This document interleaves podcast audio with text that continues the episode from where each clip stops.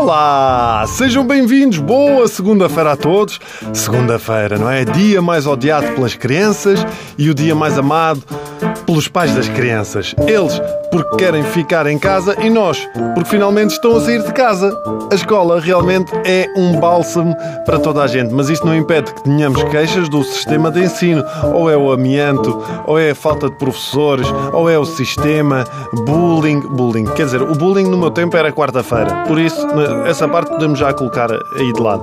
Eu, por exemplo, andei numa escola onde literalmente espetávamos aquelas cadeiras altas, lembram-se, eh, assim de metal, espetávamos as cadeiras nas paredes e ficavam lá presas. Aquilo que era uma sala de aula parecia agora uma instalação da Joana Vasconcelos.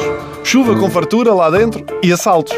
Era a rotina. Aliás, as conversas eram do género. Então o que é que vais ter? Então vou ter trabalhos manuais, depois a religião e moral e a seguir assaltos. Mas o que também faz parte é ver as coisas de forma perspectivada, não é? Nem tudo é branco, nem tudo é preto.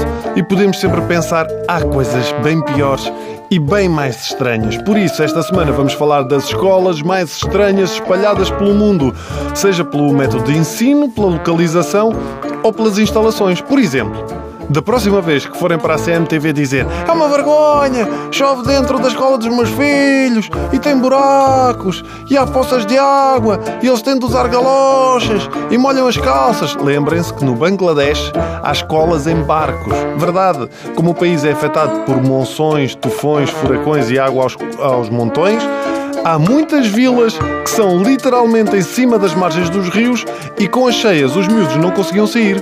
Por isso criaram-se barcos específicos onde são dadas as aulas. Isto é espetacular!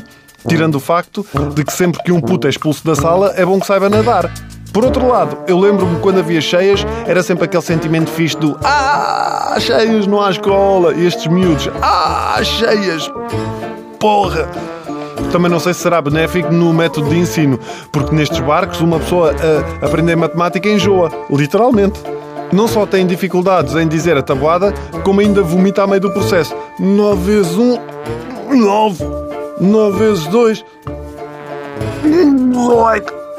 Mas porquê que a malta da margem sul não aborda este sistema de ensino, hein? Já estou a ver. C mais S Cacilhé. Fica a dica.